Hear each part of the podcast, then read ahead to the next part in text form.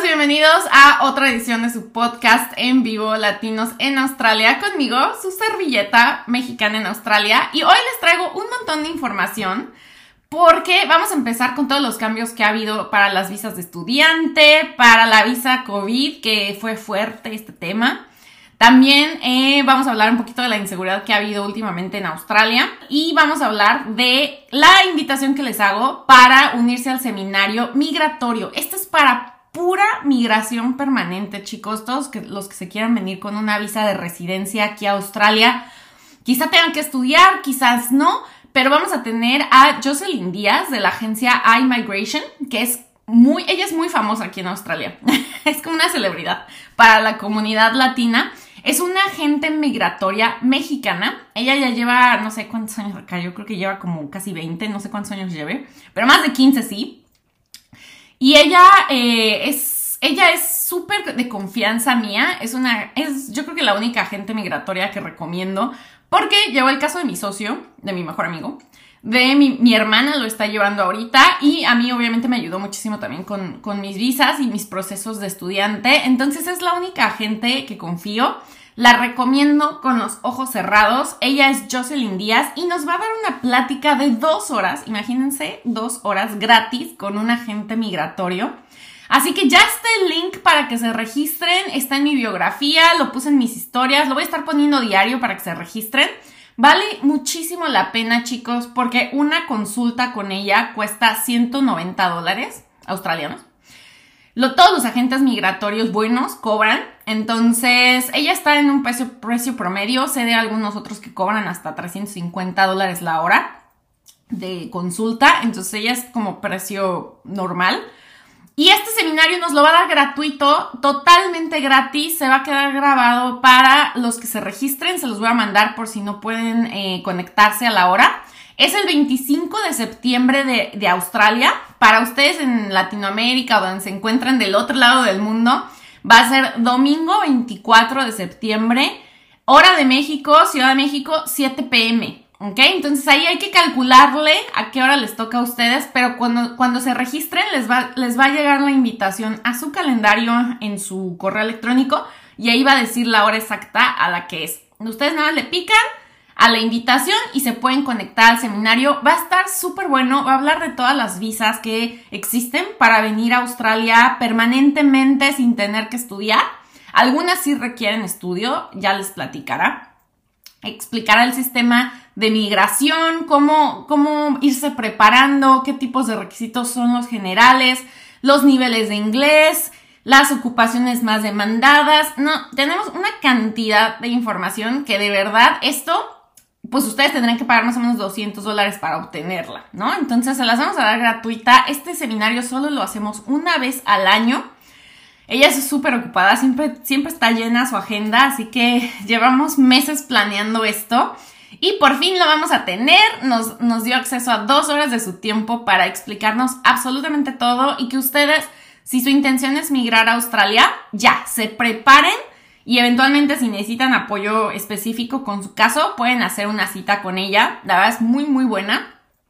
Yo siempre les digo, en vez de gastar miles de dólares en educación, en cursos que a lo mejor no les van a llevar a nada, porque están echando ahí como que balazos al cielo a ver dónde cae, Estudiar sin una estrategia migratoria es un gran error. Y muchas veces eh, yo he visto mucha gente escatima, ¿no? O sea, como que no quieren gastar en una cita o en una consultoría con un agente migratorio porque se les hace caro, sí es caro, o sea, no voy a decir que no, 190 dólares gastártelos en 45 minutos no es nada, nada fácil, o sea, es bastante dinerito, pero esos 190 dólares de verdad que te pueden ahorrar miles de dólares en estudios que no te sirven de nada.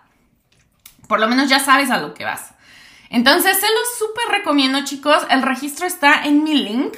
Como les digo, lo hacemos solo, solo una vez al año. De verdad que no da para más. Esta mujer está llenísima de citas siempre. Así que somos muy afortunados de que nos diera estas dos horas de información. Los veo el 25 de septiembre aquí en Australia, que es hora de Australia, o 24 de septiembre en Latinoamérica, ¿vale? Es solo un día, pero esas son las equivalencias de horario por la diferencia de usos horarios que hay. Ya saben que estamos en el futuro aquí en Australia. Entonces los veo 25, regístrense. Si no encuentran el link, mándenme mensaje y se los mando, ¿vale? Para que no se pierdan, porque solo tenemos 300 boletos y ya vamos al 15% solo este fin de semana. Entonces yo creo que se va a llenar. Así que, eh, bueno, esa es la primera, la primera así corte comercial. Ahora, vámonos con todo lo que ha pasado de las visas de estudiante aquí en Australia. Bueno, nos han agarrado los de migración así en pleno fin de semana, yo echándome mi hamburguesa así y me llega la notificación de que, ¡ah! Pues ahora van a subir el monto que se requiere para poder demostrar que tienes capacidad financiera para venir a estudiar a Australia. Hasta el, no me acuerdo qué era, no me acuerdo qué día fue, pero fue hace dos semanas, avisaron y, y el monto en ese entonces era 21.042 dólares. No, 21.242 dólares, perdón. Eso es lo que tú tenías que demostrar en tu cuenta bancaria o en la de tus papás para poder venir y, aplicar a una visa en Australia de estudios. No todo mundo tenía que demostrarlo. Aquí en Australia la demostración de, fondos, es decir, que, que tú le demuestres al gobierno, a migración que tiene dinero, depende mucho de tu nacionalidad, tu edad, el tipo de curso al que vas a estudiar y tu situación, digamos, en tu país, ya sea que estés empleado, que estés estudiando, etc. No es lo mismo venir a pedir una visa de estudios cuando tú eres un chavo de 23 años, que acaba de salir de la carrera quizá, o a lo mejor estudió la prepa, pero está trabajando constantemente, o sea, no ha, no ha estado ahí como que viendo qué pasa en la vida, sino que ha trabajado, pero pues tiene 23 años y quiere venir a estudiar inglés, a lo mejor es alguien de, no sé, Perú, digamos. Em, obviamente migración, a lo mejor no le va a pedir fondos porque apenas tiene 23 años, es como, pues a los 23 estás, estás chavitito, ¿no? Entonces es muy diferente a alguien que a lo mejor tiene 40 años, que tiene familia, que tiene una hija de, no sé, 3 años, viene con su esposa, que viene a estudiar inglés a los 40, que no ha estudiado nada desde que se graduó. Y pues obviamente migración a esa edad espera que si tú tienes una hija tengas fondos porque no te vas a cambiar de país nada más así como que, ah, pues vámonos a Australia a ver qué onda. Ellos esperan que tú, tú tengas demostrable la estabilidad financiera, sobre todo si tienes una hija porque es un menor de edad, no puede trabajar y depende 100% de sus papás. Entonces, si los papás no tienen dinero, ¿cómo te la vas a traer? Entonces, ahí lo más probable es que te pidan fondos. Si no los demuestras voluntariamente, es muy probable que te los pidan. Entonces, cada caso es distinto. Y yo veo mucho en los grupos de Facebook que digan, oigan, ustedes les piden demostrar fondos y pues dicen, a mí no, a mí no, a mí sí. Y es que nadie dice qué tipo de circunstancias tienen. Obviamente hay gente que sí se los piden.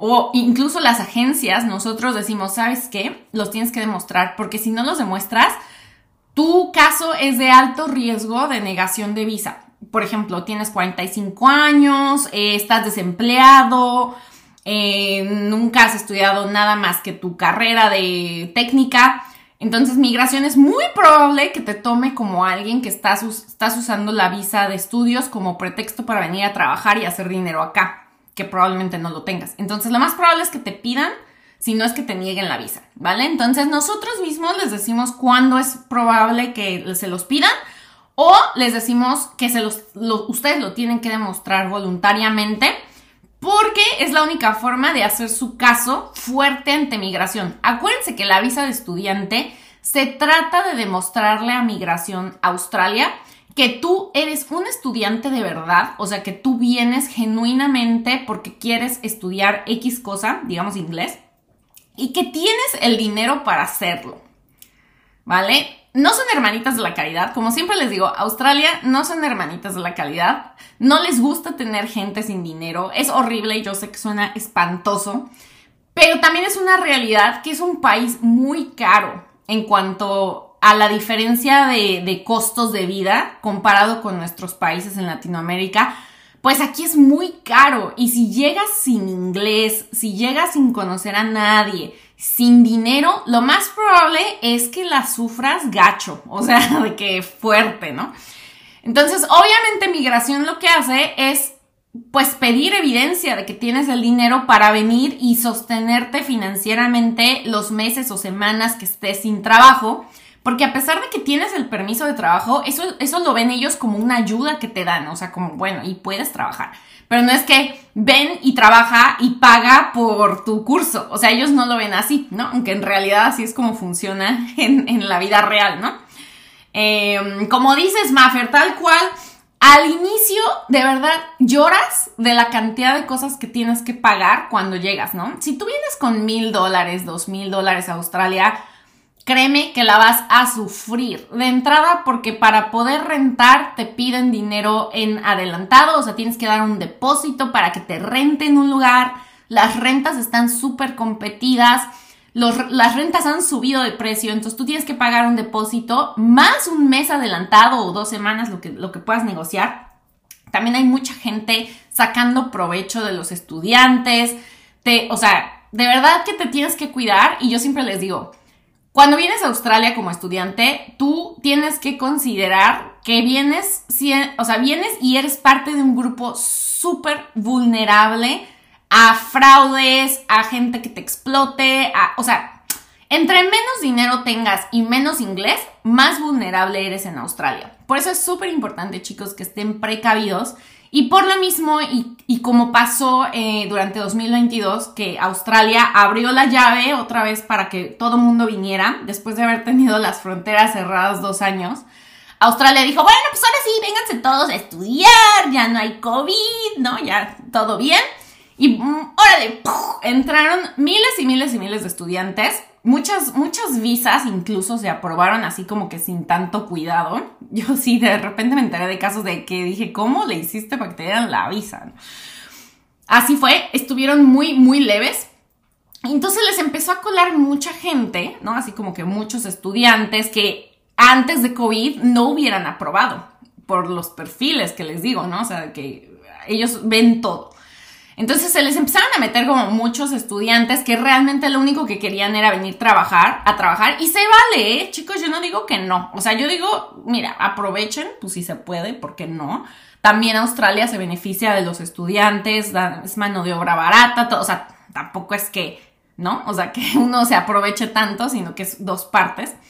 Entonces, el tema es que pues entró muchísima gente y aparte estaba vigente una visa que se llama la COVID visa. Esta visa la sacaron durante la pandemia y es una visa gratuita. Eso, imagínense, nunca hubiera pasado.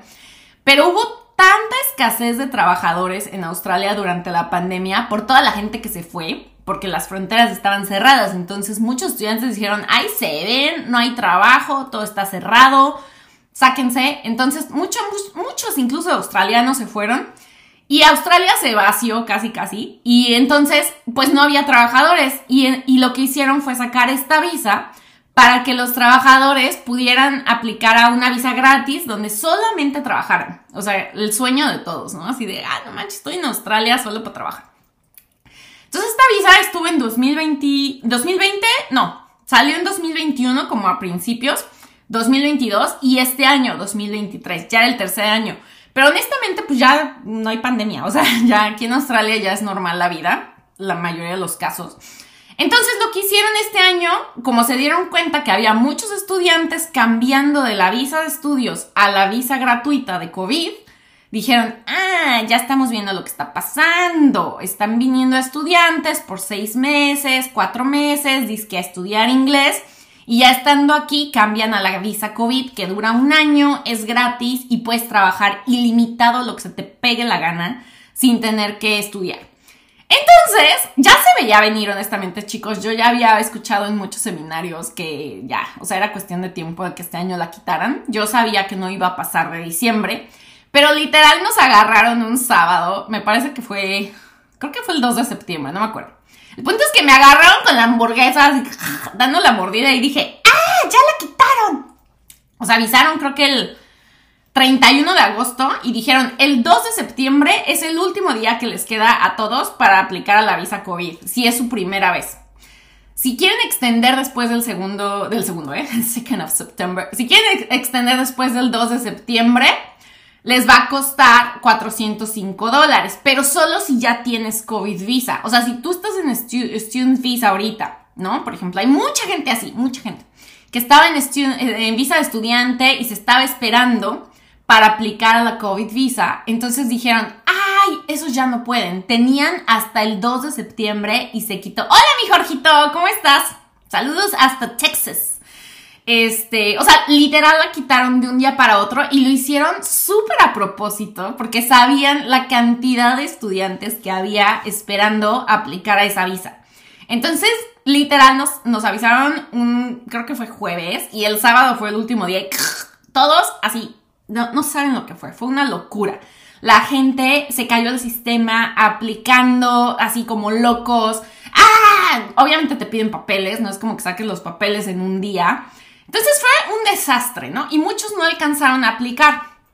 También es eso, que ya tenían como que su plan hecho y como avisaron dos días antes, ya no alcanzaron a aplicar. Y entonces ahora la única alternativa que les queda es seguir estudiando, ¿no? Está cañón, la verdad, chicos. A ver, déjenme hacer un corte, ahorita les sigo contando el chisme. Esto que les digo que está cañón. Costo de vida alto, hablamos de las ciudades principales, Sydney y Melbourne. En toda Australia el costo de vida está rudo, mi querido Alex. O sea, Mira, no porque vivas en un pueblo en Australia es que vas a gastar el 50% menos que en Melbourne. O sea, si acaso te ahorras un 10, 15%, todo Australia es caro.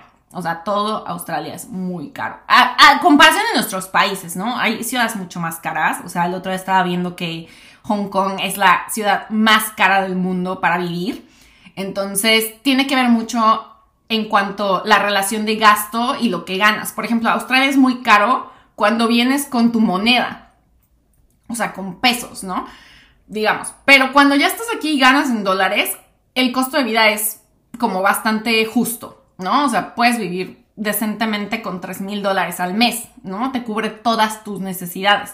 Pero obviamente para los estudiantes, para que ganen 3 mil dólares al mes, trabajan medio tiempo, pues tienen que tener un sueldo más alto, no el mínimo. Entonces, si no tienes buen inglés, lo más probable es que ganes el mínimo. Es todo un tema, es todo un tema. Ahorita les platico de la visa de turista también. A veces te tienes que comprar colchón o cosas personales básicas que a veces no se contemplan, no todos los depas están amoblados. Exactamente, te salen una, cuando llegas a vivir a otro país, es una cantidad de cosas que no habías pensado que ibas a tener que comprar. Y real, chicos, yo me, de hecho, hasta cuando te mudas de casa, a veces tienes que comprar cosas. Nosotros nos acabamos de mudar acá y es así de que, ay, ahora tenemos tres habitaciones. Puta, ¿qué le pongo a la tercera, no? La oficina. Necesito un escritorio porque el que tengo está más chiquito. Ahora, mete un sofá cama porque si tengo visitas, digo, eso ya es así, problema de primer mundo, yo creo. Pero cuando vas llegando, dices, ¿dónde voy a dormir? O sea, ni modo que tengo ahí el colchón, ¿no? Y ya está súper frío. Y entonces necesito un aire acondicionado que también caliente o a lo mejor la ventana no, cierra bien, entonces tengo que comprarle algo ahí para como que taparle el hoyito por el que se mete el aire, o sea, una cantidad de gastos cuando llegas, de verdad, calcúlenle así de puros gastos unos 3 mil, 4 mil dólares. Entonces sí, eso es muy, muy fuerte, ¿no? Um, Maffer decía, yo pensé que quitaban, ah, yo creo la COVID visa hasta diciembre, yo también, pero nos agarraron de bajada. Entonces, la gente en migración dijo, ay, qué, casualidad, que ahora hay muchísima gente aplicando a la COVID visa y pues ya no tenemos tanta escasez de trabajo porque ya entraron muchísimos estudiantes nuevos a Australia. Entonces, pues ya, como que se les hizo tiempo de quitarla y dijeron, ya, ahí se ven, ¿no? Y ni nos avisaron, no hubo así ninguna señal. Lo hicieron en sábado, nos agarraron a todos los que trabajamos en esto, así en nuestro día de descanso, casi arrancándonos los pelos de qué, qué voy a hacer. Yo contestaba mensajes todo el día, ¿no? Hasta así Clinton me decía, bueno, ya no, así nos vas a pelar. Pero pues ni modo, así fue. Y entonces, ahora lo que está viendo, se está viendo que también es algo muy fuerte, es que mucha gente, como quitaron la COVID visa, pues va a tener que eh, estudiar, o sea, vas a tener que hacer una visa de estudiante, que es básicamente como la forma más fácil de venir a trabajar a Australia. Porque me preguntan, oye, si me voy de turista y ya me quedo a trabajar allá. O sea, eso lo hacen mucho en Estados Unidos y en Canadá, que son países donde no existe como... O sea, como que son un poquito más abiertos a ese tipo de migración, ¿no? Porque la verdad es que te dan, o sea, yo estuve en Estados Unidos, ¿cuándo fue la última vez? Uf, 2019, ya tiene buen. Y me enfermé horrible y la verdad es que te atienden y, o sea, tú pagas y te atienden, no les importa si eres migrante, inmigrante, o sea, les da igual, ¿no? Aquí en Australia es todo un rollo, porque si tú quieres venir, por ejemplo, como turista, ¿no? Y vienes y, te enfermas, pues de entrada siempre te preguntan, ¿qué visa tienes? No, pues de turismo. Ah, ok, ¿tienes seguro de gastos eh, de viaje? No, pues no tengo. Ah, ok. Y te sale carísimo. O sea, es carísimo enfermarte aquí en Australia si no tienes seguro o no tienes el Medicare, que es el que tenemos los residentes. Entonces, de entrada, estás cañón porque trabajas en, cosas, por ejemplo, ilegales, si es que consigues, si es que alguien se atreve a contratarte ilegal, porque aparte aquí, o sea, las, las penalizaciones por contratar ilegales son hasta cárcel para el que contrata. Entonces hay muy pocos lugares donde se, se atreven a hacer esos, esas contrataciones porque en todos los trabajos te piden tu visa. Te dicen, a ver, tu visa y te tienen que registrar ante los, ante los impuestos y hay redadas de verdad de, de, Fair Work, por ejemplo, en trabajos de construcción y cosas así. Casi siempre te, te enteras, bueno, yo me entero, de gente de migración que va y revisa los permisos de, trabajo de la gente que está en construcción. Y yo sé que esto también pasa en Estados Unidos y en Canadá, pero aquí se lo toman súper en serio. O sea, aquí es como que... Y también existen otras trabas que si tú tienes visa de turista, por ejemplo, nadie te va a rentar. O sea, tú no puedes rentar en Australia a menos que demuestres que tienes un trabajo, que tienes ingreso, que tienes ahorros te piden tu estatus migratorio, a menos que consigas a alguien que te, te dé alojamiento, pero pues es difícil, o sea, tienes que tener a conocidos de mucha confianza aquí. También en el banco, por ejemplo, o sea, no, en Australia todo está bancarizado, ¿cómo se dice? No bancarizado, mm, ¿cómo decirlo? O sea, es rarísimo usar efectivo aquí en Australia. Toda la gente anda con su tarjeta y pues nada más le haces ahí el, tap, ni siquiera firmas, no pones el NIP, a menos que sean más de 100 dólares. Pero pues todo el mundo anda con la tarjeta. En todos lados vas, compras un chicle con tarjeta. Es un país súper organizado en eso, casi no hay evasión de impuestos en ese sentido. Entonces todos los negocios están súper en regla con tarjetas de crédito y todo. Y tú a fuerza necesitas una tarjeta en Australia. De verdad, no hay forma de que vivas con cash, o sea, que vivas con efectivo. Entonces, si, no, si tú no vas al banco y sacas una cuenta, no, es imposible casi que vivas en Australia. O sea, no, no hay forma de que pagues la, renta con efectivo. Todo es un sistema súper organizado. Y si vas al banco, te van a pedir tu visa. Ok, quieres una cuenta en Australia, pues enséñame tu visa, ¿no? Te van a pedir una, una cuenta bancaria para la renta, te van a pedir una cuenta bancaria para el celular. O sea, todo está ligado. Entonces, ser ilegal aquí en Australia es dificilísimo. Yo no conozco gente ilegal, la verdad. O sea, todo el mundo tiene que tener una visa y los que llega a ver generalmente son de países, por ejemplo, como Bangladesh, o no sé, Myanmar o Laos, o sea, países donde de verdad la pobreza está cañona. Y hay gente que se dedica a traerlos con visas de turista, no sé ni cómo le hacen para que se las den. El punto es que se los traen con visa de turista y aquí organizan como trabajos de campo, entonces hay una camioneta, así como polleros literal. Entonces hay camionetas que se los llevan a trabajar en las mañanas y todo y se los agarran. O sea, la verdad es que el servicio de Border Protection aquí de Australia, que es como la inmigración interna, la protección de la frontera, es ruda. Y deportan a la gente, multan a los que están empleando ilegales. Está cañón. Entonces, yo jamás en la vida les voy a recomendar que vengan como turistas a ver qué pasa si existe la posibilidad de sacar una visa de estudiante que ya te da el permiso de trabajo. O sea, como para qué le buscas, ¿no? Ahí está. Hay visas de estudiante para inglés, visas de estudio profesional. Entonces, si, si, si tú estás pensando migrar a Australia, es una decisión súper fuerte. Empezando porque no es Estados Unidos que tú estás ahí a unas horas de vuelo. Aquí es dos días de vuelo. O sea, para venirte a vivir a Australia tienes que pensar muchas cosas desde cuánto, cuánto cuesta viajar cada vez. O sea, yo no he podido ir a México de verdad porque me duele el codo pagar 3 mil dólares de vuelo, solo yo. O sea, imagínate si tienes familia, ya estamos hablando de 9 mil dólares solo de vuelos. Y eso teniendo visa americana, si, o sea, si estás en Navidad, o sea, de verdad son, son cuestiones que uno no piensa hasta que ya estás acá. Entonces yo siempre les digo, la visa de estudiante es una gran forma de venir a ver qué onda Australia, venir a medirse, a ver qué oportunidades hay, si les gusta. Hay gente que no le gusta Australia porque justo es como todo muy cuadrado de las leyes y organizado y, ay, me van a poner multa por esto. Hay multas para todo. Hay gente que no le gusta eso. Entonces, es bueno que tengas una visa de estudiante para ver, ¿no? Si te gusta o no. Es como una inversión que al final te deja también beneficios en tu currículum, en tu inglés, en la experiencia de haber vivido en otro país. Tiene muchas cosas buenas. Entonces, bueno, los de migración, perdón que ya me desvíen bueno, los de migración empezaron a ver también que mucha gente empezó a venir con visa de turista. Y una vez que estaban aquí, se cambiaban a la visa de estudiante. O sea, no tienes que salir de Australia para cambiarte a la visa de estudiante. Entonces ahora lo que están haciendo es negar muchas visas de turismo si no tienes una buena justificación de por qué quieres venir a Australia. O sea, obviamente, pues tú puedes decir, ay, yo quiero ir porque viajo y me gusta Australia y quiero conocer, ¿no?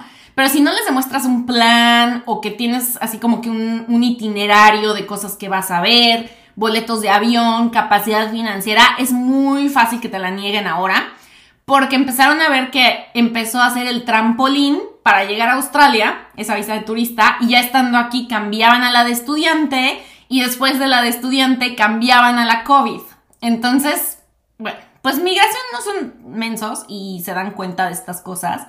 Y obviamente ha habido muchos cambios. Em, en Australia no se arriesgan a dar trabajo en cash, son muy raros. Bueno, es que no es raro, es que es la regulación. O sea, es un país que funciona con leyes. Y aquí, de verdad que sí está rudo el tema de las multas, las revisiones, los impuestos. Te pueden citar a revisar impuestos hasta cinco años después de la declaración. Es, es fuerte. Entonces, muy poca gente, generalmente los que se atreven a dar trabaje, trabaje, trabajo a inmigrantes ilegales, es porque no conocen las leyes. Es porque no saben. Pero el día que les pega y les toca revisar con, no sé, los de auditoría de migración o lo que sea, nadie se arriesga ya. O sea, es muy, bueno, sí, sí, sí hay, pero muy pocos se arriesgan. Eh, ¿Cómo hacemos los que recién llegamos y no conocemos a nadie para alquilar un cuarto? Miren, hay muchos grupos en Facebook que pues vale la pena revisar. Obviamente hay mucho fraude también. Pero yo les recomiendo que lo más, así como que seguro es, ya que están en la escuela, pedir ayuda a sus colegios. Ellos muchas veces reciben, incluso de los mismos estudiantes que ya están ahí, dicen, oiga, necesito un roommate o necesito un flatmate. Entonces las escuelas saben si hay habitaciones en renta de los mismos estudiantes. Hagan conexiones con sus, con gente de otros países, no nada más latinos. Por ejemplo, yo me juntaba mucho con gente de Japón. No sé, me encantaba platicar con ellos, que son muy tímidos. Pero me encantaba porque es otra onda su mentalidad y hablaba inglés, o sea, tenía que hablar inglés. Y siempre conocía a más gente, o sea, como que me juntaba con, gente de otro país o de una cultura totalmente distinta y ellos me presentaban a más y más y más y como que se iba ampliando mi círculo. Entonces, aquí para conseguir trabajo y habitación son, son literal las formas, o sea, conocer gente. Si no conoces gente, sal a conocer. Esa es la forma. O sea, no es de que te quedes en tu casa, tienes que salir. Eh, puedes llegar a un hostal Airbnb, en lo que... Sí, esa es la otra, o sea, hostal es lo más barato. Airbnb ya está carísimo, de hecho ya le van a poner otro impuesto justo porque ha habido crisis de em, housing, o sea, no hay suficientes casas para la cantidad de gente que, está buscando hospedaje o una, una vivienda. Y hay muchas personas en Australia que tienen dos casas o una casa con un, cuarto que rentan para Airbnb y pues obviamente lo que dicen es en vez de rentarlo para Airbnb, rentaselo a alguien que lo necesite permanentemente. Entonces ahora van a poner un impuesto para los que hagan Airbnb. Extra. Está cañón. Yo acabo de tener una multa porque eso se me sale. Exacto. Pasas un kilómetro de la velocidad y ya te multan. Es que la verdad no sé si me quiero quedar acá o no. Solo quiero quedarme un poco más. Sí, tú pues mira, no es de fuerza. O sea, hay mucha gente que dice, no, la verdad no me sentí a gusto en Australia. Yo, por ejemplo, amo vivir aquí. Yo ya no me, yo ya no me veo regresando a México a vivir. Pero porque no sé, siento que toda mi vida incluso fue raro en México. O sea, yo era rara en México. Y aquí sí siento que soy como más, o sea, mi vida es más no sé, me siento más yo aquí que en México, por muchas cosas. Pero es cada quien. O sea, yo siempre les digo, no vas a saber si te gusta o no hasta que estés acá.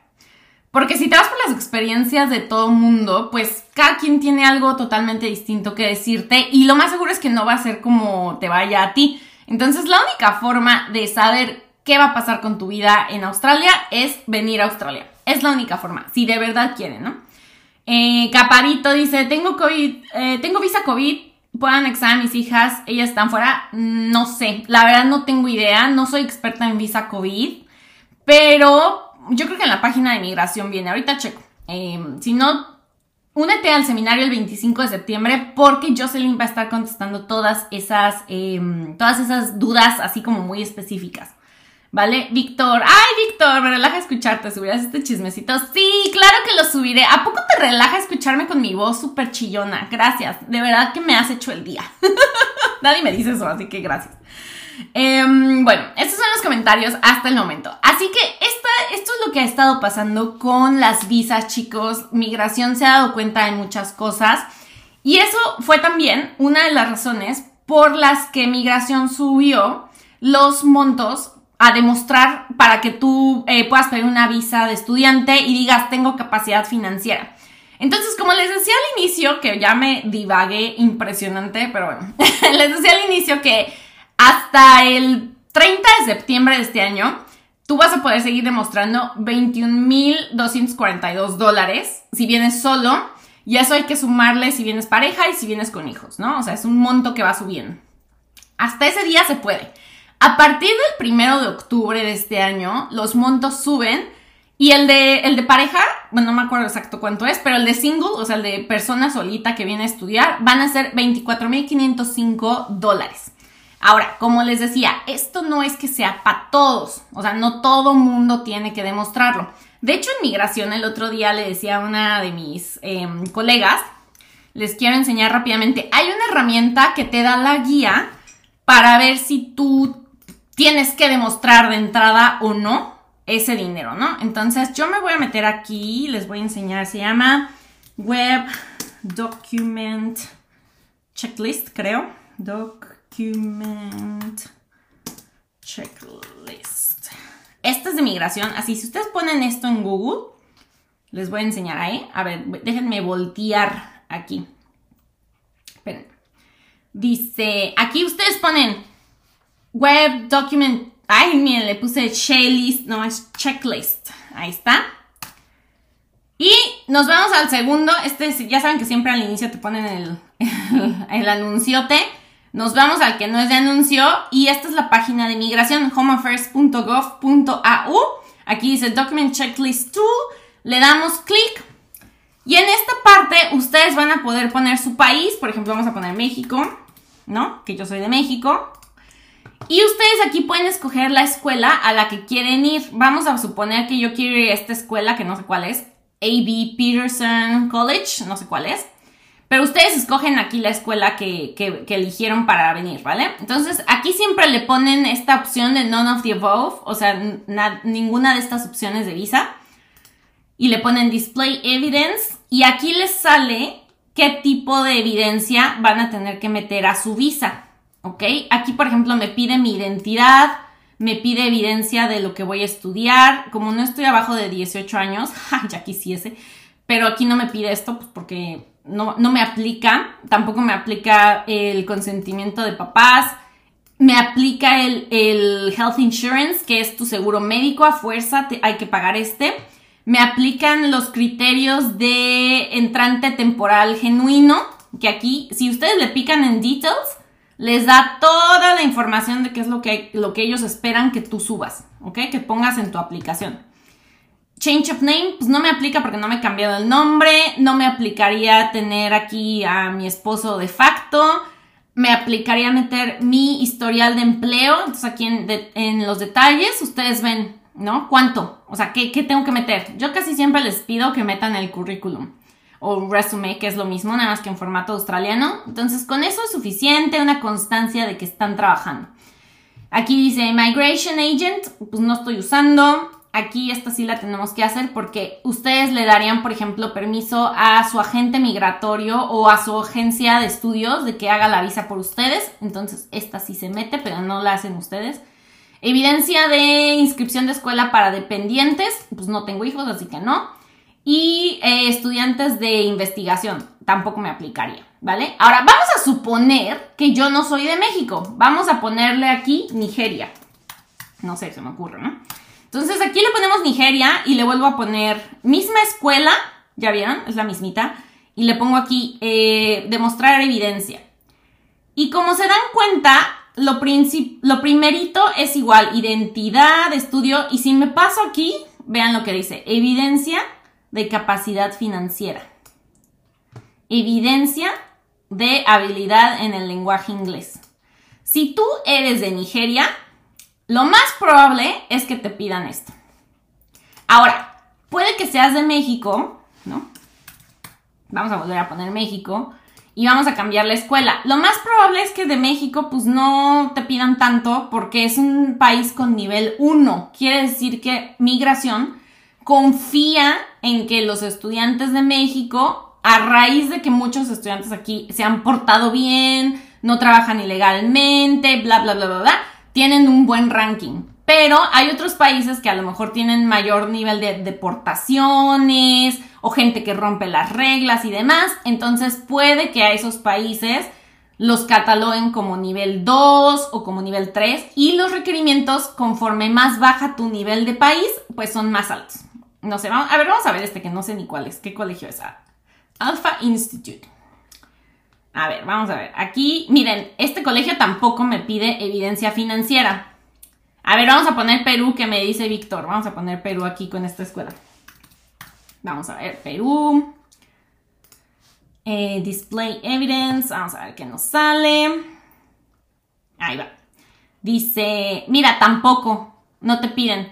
Pero es muy importante, chicos, que ustedes hagan la combinación de su pasaporte con su proveedor de educación. A ver, díganme escuelas. Vamos a poner, por ejemplo, a ver, vamos a poner Venezuela. ¿Alguien, ¿Alguien de Venezuela aquí? Vamos a poner, ¿qué colegio se me hace así como muy conocido? Impact. Impact es muy conocido, es de los mejores colegios de inglés. Vamos a ver qué dice migración. Migración dice no evidencia financiera, ¿vale? Así que digamos que si es de Venezuela, que es nivel 3 de país, pero vienes a un colegio como Impact, que es nivel 1, pues no te pedirían de entrada evidencia financiera. Pero vamos a cambiar de colegio, ahora vamos a ver qué otro puede ser. Pues no conozco muchos, vamos a ver este, Inspire College, no lo conozco, vamos a ver qué dice. Dice, fíjense, ya le cambié Venezuela y puse Inspire College, que no sé cuál es, pero seguramente no es nivel 1, porque aquí sí ya nos pide evidencia financiera.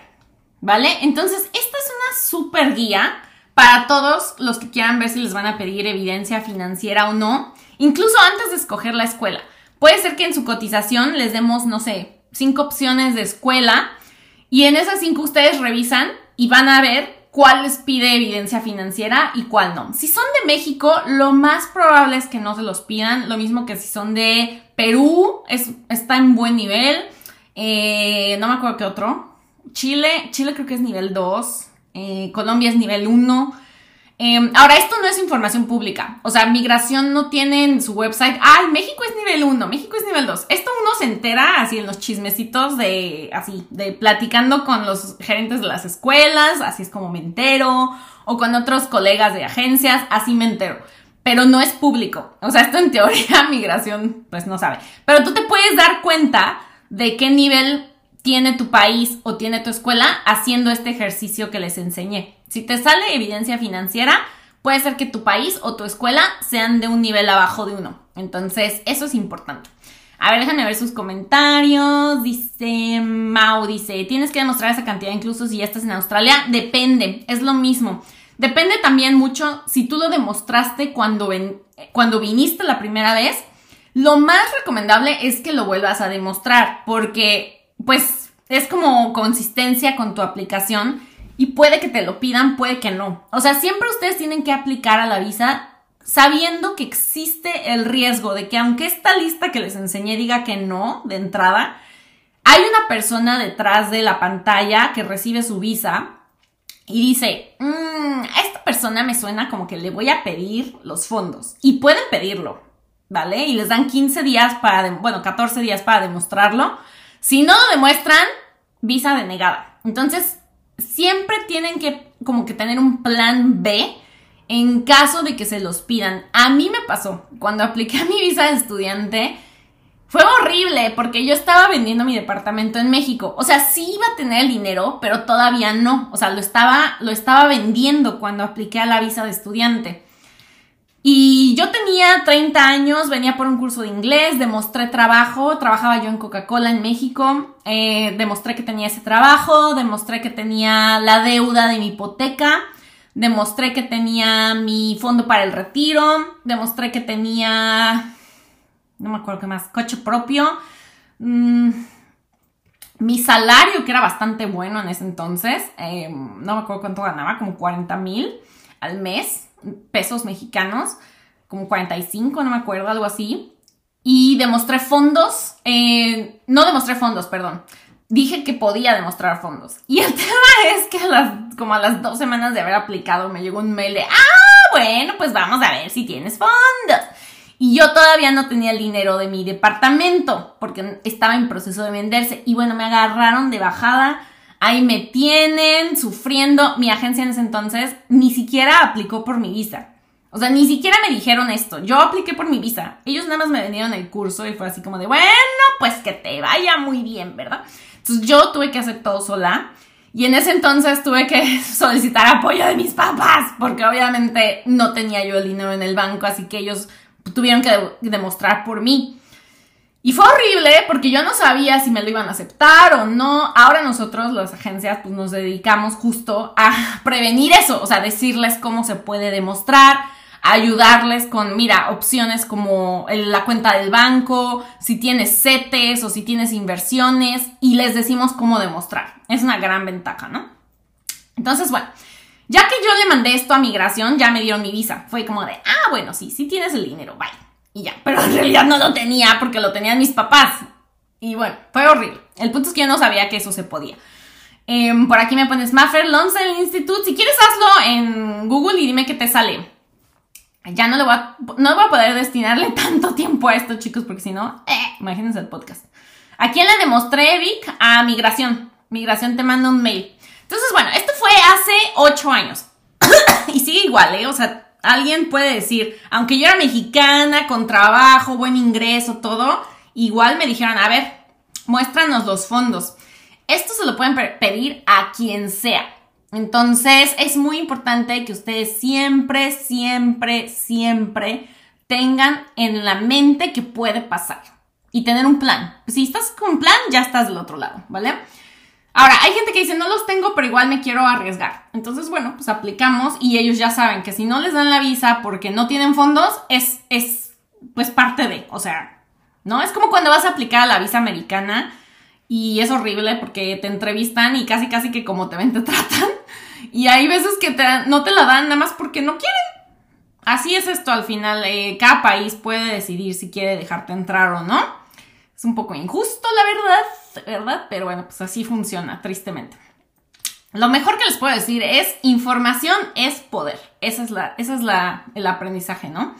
Ahora, ¿qué pasa con estos fondos? Em, obviamente, como les decía al inicio, si tú eres un joven, ¿no? Que acaba de salir de la universidad, eres mexicano a lo mejor, este, mm, no sé, tienes un trabajo, lo más probable es que no te pidan demostrar fondos, a menos que te vayas a una escuela bien chafa.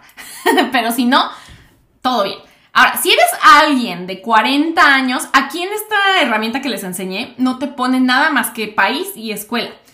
Pero las agencias te podemos decir si es probable que vean tu caso como, como de riesgo de que te pidan fondos. ¿Por qué? Porque entre más grande eres de edad, también hace menos sentido que quieras estudiar. Porque pues ya, entre más grande eres, más es probable que estés estable en tu, en tu trabajo, en tu país, que tengas familia. Entonces, para migración es como motivo de cuestionarte más el por qué quieres dejar todo eso que a lo mejor ya tienes para venirte a estudiar algo aquí en, en Australia. Entonces, entre más grande eres de edad, no significa que no te van a dar la visa, solo significa que hay más cosas quizá que tengas que demostrar. ¿Vale? Ahora, para los que me preguntan de, Australia, de, las renovaciones, mira, esto también es caso por caso, depende de cada persona, eh, depende de los cursos, depende de la escuela a la que vayas, depende de si aplicaste con fondos o no en tu primera visa. Si no aplicaste con fondos, quizá lo más fácil es no, no meter nada, pero yo siempre les, pido o les recomiendo que si tienen un trabajo de medio tiempo, no vayan a meter ahí trabajar, que trabajan más horas. O sea, si tienen un trabajo que cumple con las reglas de migración de la visa, pueden demostrar que tienen trabajo. Y eso es probablemente algo bueno, algo positivo, porque demuestran que tienen fondos de alguna manera, ¿no? O sea, que están activamente eh, recibiendo dinero. Em, ahora, ese, ese, también es un tema fuerte porque em, no sabemos cómo vaya a estar el tema de las negaciones de visa. O sea, la verdad es que no sabemos qué, qué está tratando de hacer migración 100% porque también ha habido, otra cosa de chismecito, migración también ya está viendo el tema de hacer las visas más genuinas. ¿Cómo? O sea, que los estudiantes que vengan a estudiar realmente tengan esa intención. Y obviamente sí pueden trabajar, pero no que vengan con la prioridad de trabajar con el pretexto de estudiar. ¿Ok? Entonces, ¿cómo están haciendo eso? Pues están haciendo nuevas regulaciones para que las escuelas sean de mayor nivel, haya mayor exigencia con la asistencia, que no te pases de un curso a otro, o sea, que no sé, que digas, voy a hacer una maestría y luego te pases a otro curso más barato y más, más chafa obviamente para poder trabajar. Entonces, ahora están haciendo mucho esa, esa revisión interna de qué está pasando, porque también se ha expandido o se ha, se ha, ¿cómo se dice? Difundido la reputación de que Australia pues es como una mina de oro para los estudiantes, cuando en realidad lo que el gobierno quiere es que Australia tenga la reputación de que tiene alta calidad educativa que es como chistoso, ¿no? Es como que fue primero el huevo la gallina, porque la verdad es que, pues, si tú te quieres ir como que a, la gran calidad educativa, todo el mundo piensa en Estados Unidos, ¿no? Las universidades americanas o las de Europa. Y Australia tiene muy buenas universidades, de verdad. O sea, no es que no sean buenas, pero no está como que en el top of mind, o sea, no es como que la primera opción de la mayoría de la gente. Entonces lo que están haciendo es toda una reforma de, cómo se percibe Australia a nivel educativo y implica muchísimo. También porque han de saber que los australianos no son los que mantienen las universidades de Australia vivas, son los estudiantes internacionales. Entonces, si empieza a bajar la reputación de Australia como, como buena calidad de educación, pues obviamente las universidades van a sufrir porque viven de los estudiantes, ¿no? O sea, viven de que vengan estudiantes internacionales y no es suficiente eh, la cantidad de estudiantes australianos que hay para las universidades. Casi los australianos prefieren más hacer cursos o certificaciones cortas que les preparen para trabajar. Aquí, pum, pum, pum. A ver, ¿cómo me hago albañil? ¿Cómo me hago carpintero? ¿Cómo me Porque ganan muy bien. Entonces, pues los australianos aparte también tienen que pagar universidad, no los precios de la gente que viene de fuera, pero también tienen que pagar y se endeudan 30 mil dólares por una licenciatura y al final ellos no pagan nada mientras estudian, pero en cuanto salen a la fuerza laboral, el gobierno les quita el dinero para pagar esas universidades, que casi todas son públicas para ellos. Para los, extranjeros, todas las, todas las universidades cuestan, no existe como por ejemplo, en, Alemania, que hay universidades que puedes ir gratis. Aquí no. Aquí todos, todos, todos los que somos de fuera, todos tenemos que pagar precio de fuereño, ¿verdad? Precio fuereño. está, pues, está rudo. Pero obviamente también es un intercambio, porque pagas por eso, pero ganas muchísima calidad de vida, oportunidades laborales, trabajos en dólares. Entonces, Ustedes tienen que pensar qué quieren de la vida. O sea, quieren, la verdad es que todo fácil no existe. Existen las mejoras de vida, pero cuestan. Entonces ustedes tienen que pensar qué están dispuestos, ¿no? A dar dinero, a dar tiempo, a trabajar muchísimo, ustedes tienen que estar preparados para ver si eso es lo que quieren. Ahora, el otro chismecito que les decía era lo de este. Lo de la seguridad aquí en Australia. No es que sea inseguro, la verdad es que Australia es un país súper seguro. De verdad, siempre está en el top 10 de los países más seguros del mundo. De hecho, a mí me estresa un poco salir de Australia ya porque digo, ah, estoy tan acostumbrada aquí a que ando en la calle, la, la, la, la, la. O sea, como que ya no me imagino lo que es vivir con inseguridad. El tema es que, eh, pues ha habido obviamente con este tema de las crisis económicas, cada vez hay más también grupos afectados dentro de Australia, o sea, hay más pobreza, hay más costo de vida, hay más desempleo, o sea, no es que esté extremo, pero se nota, ¿no? O sea, te das cuenta en el súper. Ha habido más gente robando en los supers, o sea, que uy, así agarran y uh, me voy a llevar esto, ¿no? Así como que a mi casa. Entonces, ha habido más de eso. Em, hay más grupos robando gente en, tiendas. O sea, aquí casi nunca en la vida te asaltan en la calle. O sea, es rarísimo eso. No existe como tal el asalto en la calle, no existe como tal el secuestro. O sea, los secuestros, eso es o sea, secuestro de que te hablen para pedir dinero, eso no existe aquí en Australia. Pero sí existen eh, grupos de gente mala, o sea, gente no sé qué, hagan la verdad, no sé si son, no sé si están aburridos, pero es muy común aquí ver a chavitos de desde los 10 años, 14, 16 años, menores de 18, pues aterrorizando la ciudad, robando coches, los roban, los queman, los dejan por ahí aventados quemándose. Em, y han pasado muchas cosas, ¿no? Manejan borrachos, o sea, los, aquí fíjense que el grupo de terror son los chavitos, los chicos. Entonces, la semana pasada hubo un caso que la verdad sí estuvo rudo en las noticias, fue de un grupo de chicos de 14, 16 años y Secuestraron a un chico que iba caminando de regreso a su casa después de la escuela. El chico también tenía 14 años y pues de verdad que nada más lo secuestraron para, no sé, secuestrarlo. O sea, lo subieron al coche, lo golpearon, lo traumaron y lo aventaron ahí en otro lado. Lo aventaron en la calle. No fue para pedir dinero, no sé la verdad cuál fue la razón. El chiste es que estuvo rudo y pues obviamente todos los papás están así, de que ya ni siquiera mis hijos pueden regresar caminando de la, de la escuela. Y pues fue un caso fuerte. Y justo este, este fin de semana, el viernes, ha pasado ya varias veces en esa calle en los últimos seis años que yo me acuerde, como tres veces, ha habido em, gente tratando de matar, em, ¿cómo se dice? Pedestrians, transeúntes, o sea, de gente que, que anda en la calle ahí caminando. O sea, siempre tratan como de matar gente así. Nada más se sube un güey, o sea, perdón, se sube un señor a un coche y dice, hoy tengo ganas de matar. Y entonces se va y empieza ahí a atropellar a la gente. Pero este caso no fue así. Esto no fue así. Este, este accidente del viernes fue un tipo que no sé qué estaba como loco, no sé, bajo la influencia, no saben todavía si sí o si no. El chiste es que se estrelló contra una, o sea, chocó una parada del tranvía. Entonces, pues hubo un muerto y muchos accidentados y empezaron a especular que si había sido a propósito. No sabemos, la verdad, no sé bien cómo estuvo el chisme.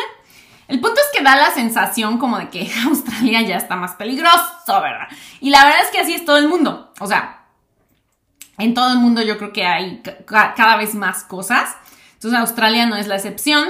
Pero lo que sí, pues es que cada vez que algo de esto pasa, la seguridad incrementa muchísimo, hay muchísimo más policías en las calles, o sea, mandan así un montón y baja, otra vez baja la ola de delincuencia o de crímenes. Y ya, ¿no? Como que se, estabiliza y luego quitan a los policías y otra vez. Entonces, bueno, lo que sí es que seguramente van a empezar a, a pasar más cosas, yo creo, ¿no? De que pues hay crisis y la gente también está em, mentalmente pues muy desgastada, ¿no? Con todo esto. Yo creo que Australia no va a ser la excepción, pero sigue siendo un país extremadamente seguro. O sea, la, la, posibilidad de que te pase algo es muy baja, ¿no?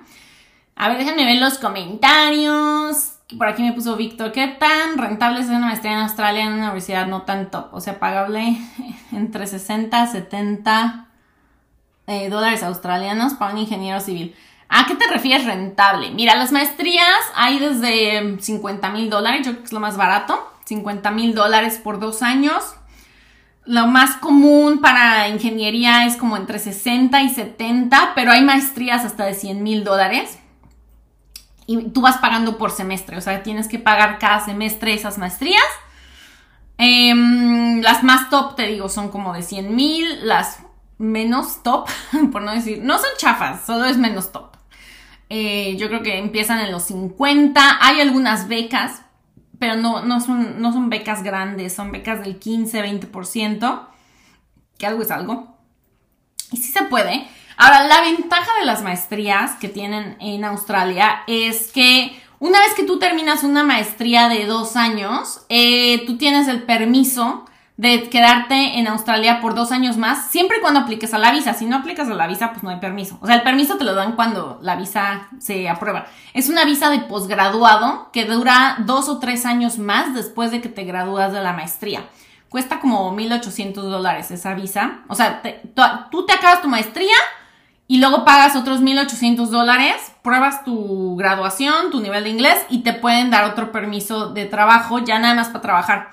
Ahora, un salario promedio en una, en una empresa donde tú empieces así como que en el nivel más bajo, generalmente está entre los 50 mil y 60 mil dólares al año. O sea, eso es lo que gana alguien empezando así como, digamos, analista o asistente o algo así, entre 50 y 60 mil dólares.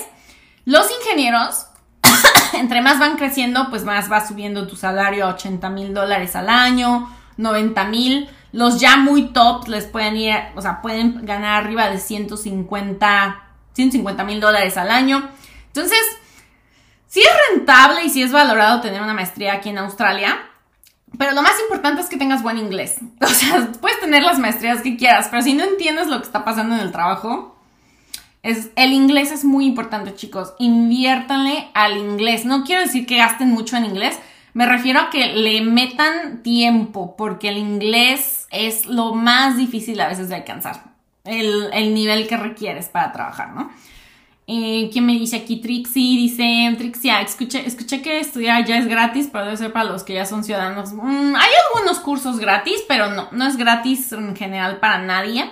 La educación no es pública como, por ejemplo, en México. O sea, sí existe educación pública para niños y prepas y demás, hasta la prepa es nivel obligatorio, pero ya la universidad no hay como una UNAM así como tal, no. Todas las universidades cuestan, em, todas, todas, todas, aunque sean públicas, un costo menor, pero todas cuestan. Y hay algunos cursos, por ejemplo, ahorita hay cursos de enfermería, de cuidado de ancianos, o sea, cursos que se enfocan en ocupaciones que Australia necesita y que sí pueden ser gratuitos para gente que lo necesite. Tienes que demostrar que tienes dificultad económica. No es gratis para el que quiera. O sea, aquí la educación en Australia cuesta.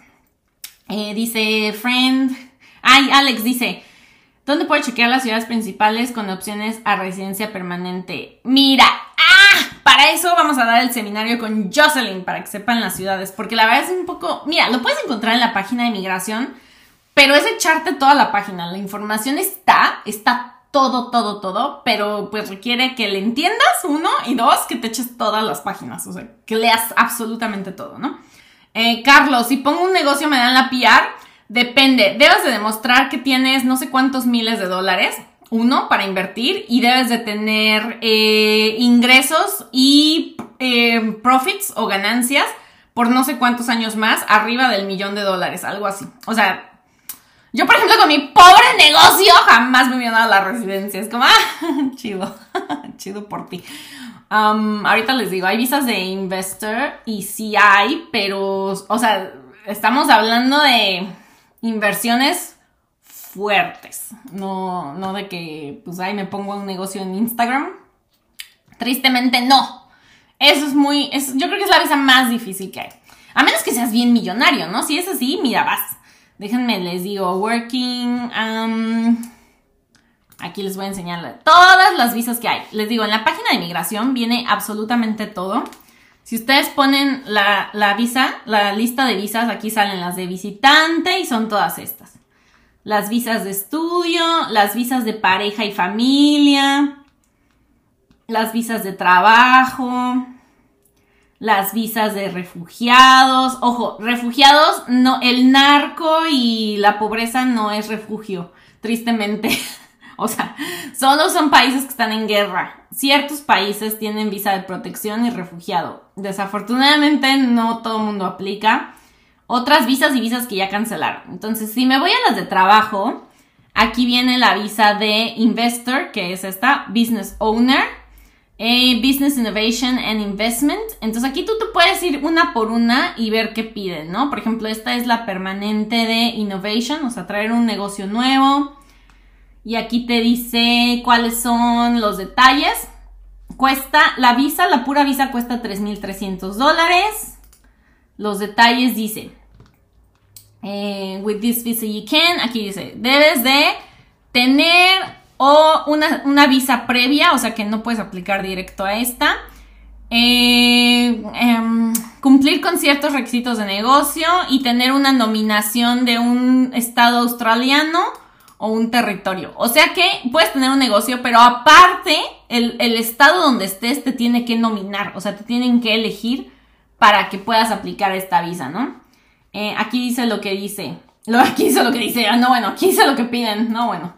Dice, eh, debes de tener, ve, un turnover, o sea, como que el ingreso. Ay, está medio complicado, pero estamos hablando de cantidades de 400 mil dólares por año. Aquí dice tener un, un, turnover anual, que esto es como el ingreso anual de 300 mil dólares. Esta es la más barata, yo creo más la nominación del Estado. O sea, puede que tengas el, turnover, pero puede que no te nominen. O sea, esa es la otra cuestión. La nominación tú pides, tú le dices al Estado, te expongo mi caso, mi negocio, y ellos te nominan, ¿vale? Pero para esto tú necesitas un abogado migratorio. O sea, esto sí es difícil de hacer. Esto no está tan fácil. Aquí te piden que tu negocio opere de acuerdo a las reglas de Australia o a las leyes Meet the Assets and Employment, tienes que tener un número específico de, mira, assets por lo menos 200 mil dólares, o sea, assets es equipo. Eh, personal and business assets en Australia, o sea, que tengas tú aparte eh, assets o bienes personales de por lo menos 600 mil dólares de valor y tener por lo menos two year full time eligible employees in your main business, o sea, tener empleados que hayan como acumulado por lo menos eh, dos, que tengas por lo menos dos empleados de tiempo completo, perdón. O sea, está cañón, ¿no? ¡Ah! Eh, como ven, sí, no es como tan fácil aquí en Australia, pero vale la pena. Por eso, suena bien feo que lo diga, pero ¿saben por qué Australia está tan chido? Porque cuidan mucho la gente que entra, o sea... Es muy, muy picky. Entonces, pues sí, por eso es como es. Así que eso es, es por ejemplo, un ejemplo de visa de, negocios. Hay más.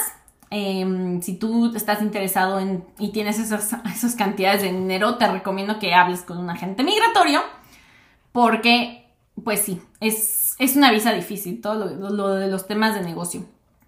Y pues ya los voy a tener que dejar, chicuelos. Ya se acabó el chisme. ¡Saludos, mi Santi! ¡Ay, Santi! Santi fue mi compañero de colegio y mi amigo cuando estudiamos inglés aquí en Australia. ¿Verdad, mi Santi? Yo era la vejete del salón. y él era un bebecito.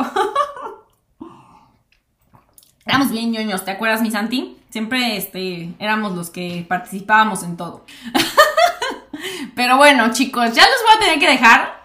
Les mando muchos besos, de verdad, gracias por conectarse. Ya saben que pueden agendar cita conmigo si quieren ver su caso para estudios. Ya abrí más citas porque la verdad es que se me llenan muy rápido. Así que ya tengo más espacios, pueden platicarme su caso. Yo con toda honestidad les digo las opciones. Trato de ser súper honesta y de no venderles ilusiones porque la verdad, mudarse de país en sí es una ilusión, la idea es que mejore tu vida, pero tienes que estar muy consciente de todas las cosas que conlleva para poder resolverlas. Porque si vienes nada más al la el trancazo es rudo a veces. Entonces, trato de, darles todas las perspectivas que, que implica moverse de país, ¿vale? Así es, mi Santi, los mejores tiempos. Ojalá regreses un día. Si no, pues ya te iré a ver a Colombia. Pero bueno, les mando muchos besos. Eh, nos vemos el 25 de septiembre. No se olviden registrarse para el seminario gratuito con Jocelyn. Y cualquier cosa que tengan dudas, comentarios, ya saben, súper feliz de escucharlos. Les agradezco todo su apoyo, también a todos los que ya siguen en Instagram, en Facebook, en, en Spotify, que me va muy bien, oigan, en Spotify yo no sabía pero la verdad es que nos va muy bien. También pueden escuchar este podcast en Apple Podcast y en Google. Así que nos vemos la próxima. Trataré de no abandonarlos tanto. Les dejo el link para el registro en la historia, ¿vale? Ahí te veo, mi Ale. Les mando muchos besos. Cuídense y bonita noche. Bye!